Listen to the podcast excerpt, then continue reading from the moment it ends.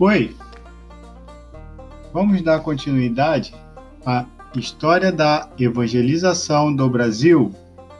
Estou lendo o livro do Reverendo Elben Len César, que fala sobre a história da evangelização do Brasil. Gostaria de abrir um parênteses. Na leitura passada, eu dei um pequeno erro vou dar uma correção agora, que diz assim: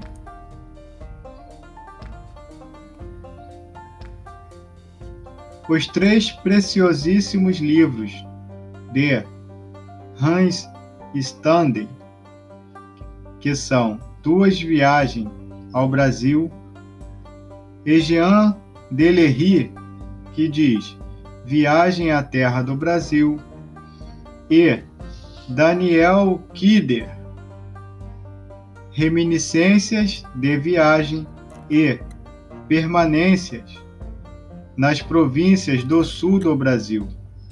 São atualmente publicados no Brasil pela editora da Universidade de São Paulo. Eu dei uma confusão, falei algumas palavras erradas no capítulo anterior, na no áudio anterior. Então, Agora está aí a correção.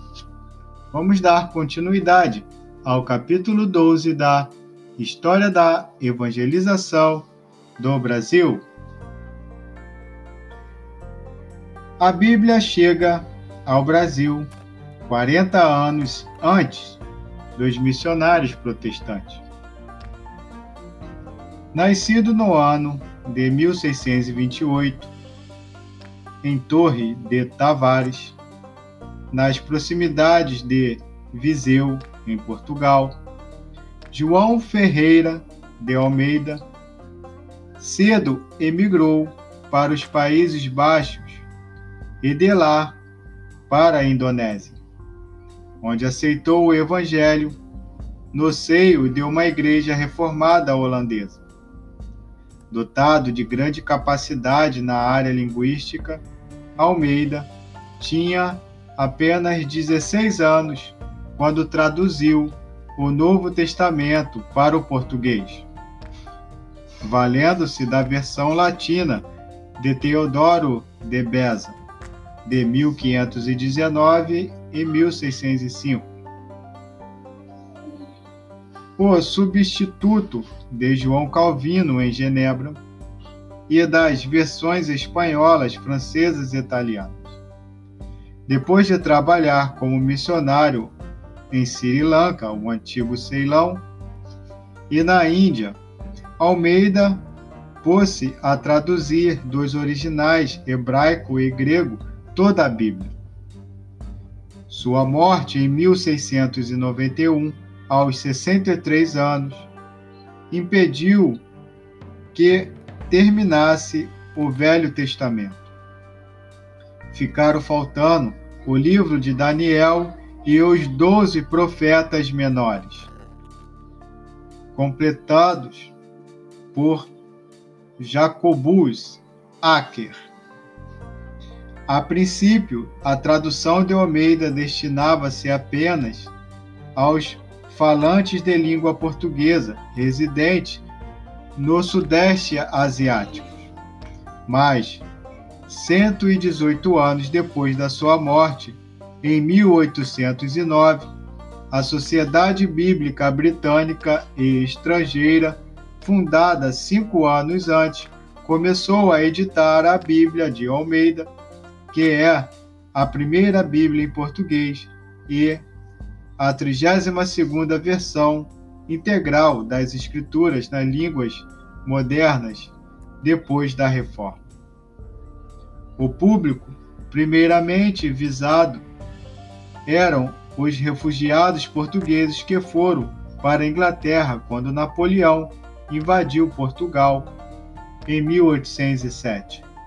Depois, a Bíblia começou a ser enviada para Portugal e para o Brasil a introdução das Sagradas Escrituras no Brasil começou discretamente em 1814.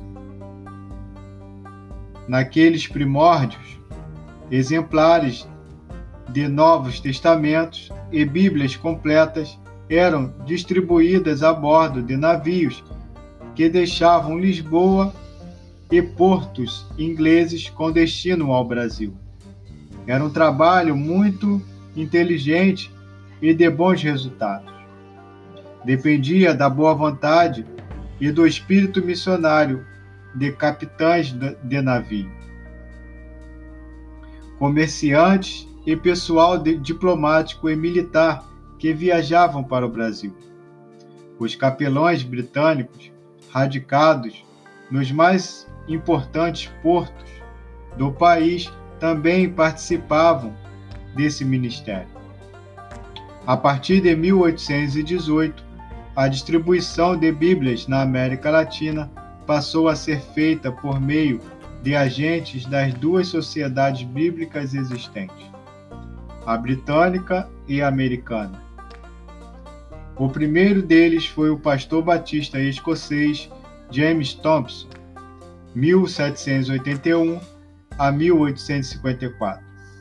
Foi ele que introduziu a palavra de Deus em quase todos os países da América Latina, Argentina, Chile, Peru, Equador, Colômbia, Porto Rico, Haiti, Colômbia e México e várias ilhas das Antilhas. Não se sabe se ele esteve no Brasil, mas tende-se notícia que Thompson, em 1820, solicitou a remessa de 100 Bíblias e 200 Novos Testamentos para distribuição no Brasil. O missionário metodista americano Daniel Parish Kinder, 1815 a 1891, foi o primeiro correspondente da Sociedade Bíblica na América a ser fixado no Brasil. Com a idade de 22 anos, já casado, ele percorreu o país de norte a sul. Kinder era destemido e criativo. Em uma de suas viagens a São Paulo, propôs à Assembleia Legislativa da Imperial Província de São Paulo o uso da Bíblia nas escolas primárias de toda a província e se comprometeu a doar 12 exemplares para cada escola, caso a proposta fosse aprovada. Ele fazia de tudo para tornar a Bíblia conhecida.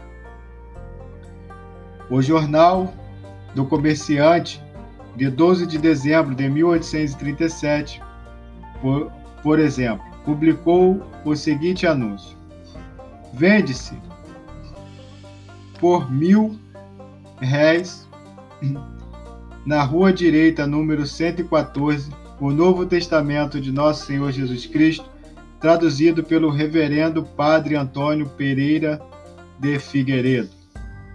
Este livro é muito recomendado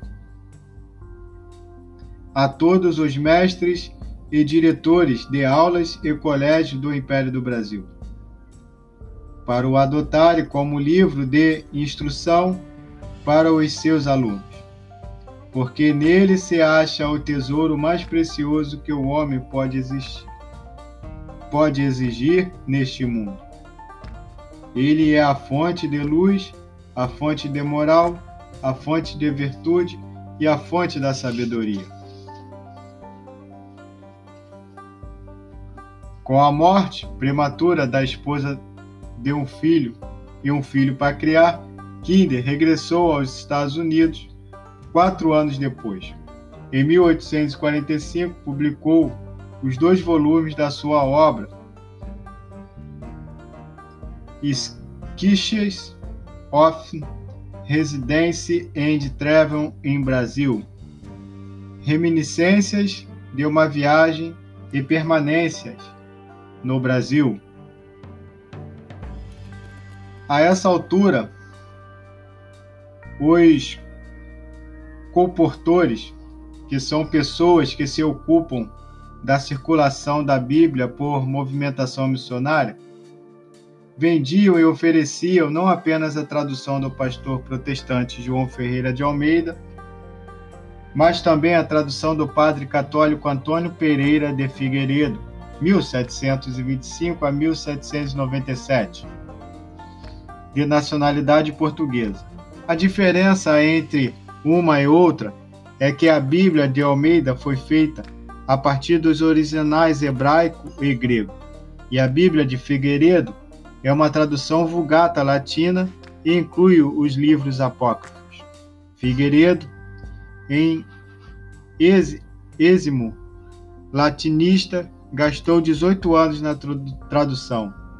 Era mais fácil vender a Bíblia de Figueiredo por causa da, des da desconfiança católica.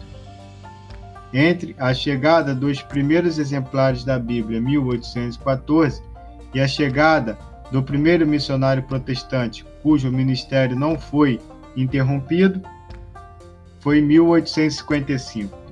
Há um espaço de 41 anos. Isso significa dizer que as Escrituras Sagradas precederam a implantação das primeiras igrejas evangélicas no Brasil. Naquele tempo, a Igreja Romana não estimulava a leitura bíblica e não via com os bons olhos o trabalho das sociedades bíblicas. Os protestantes pensavam e agiam, agiam de maneira diferente. Cada fiel deveria possuir seu próprio exemplar da Bíblia e conhecer o seu conteúdo, na certeza de que ela é a única regra de fé e prática. Na primeira metade do século XIX, Roma mostrou a sua preocupação com a disseminação das Escrituras Sagradas por parte dos protestantes por meio de várias encíclicas. As mais importantes foram a promulgadas pelos papas Leão, é, Leão XII, Ob Primum, de 5 de maio de 1824, e o Pio VIII, que foi de 23 de abril de 1827, e Pio IV e Pio IX foi de 9 de novembro de 1846.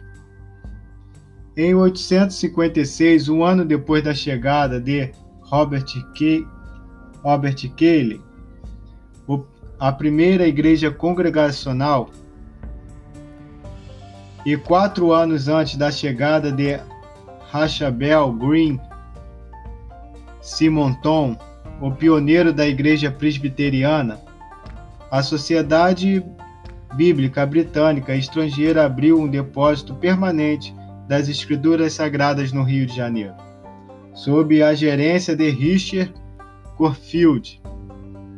A Bíblia de João Ferreira de Almeida, depois de várias e sucessivas revisões, ainda é a Bíblia preferida pelos evangélicos portugueses e brasileiros.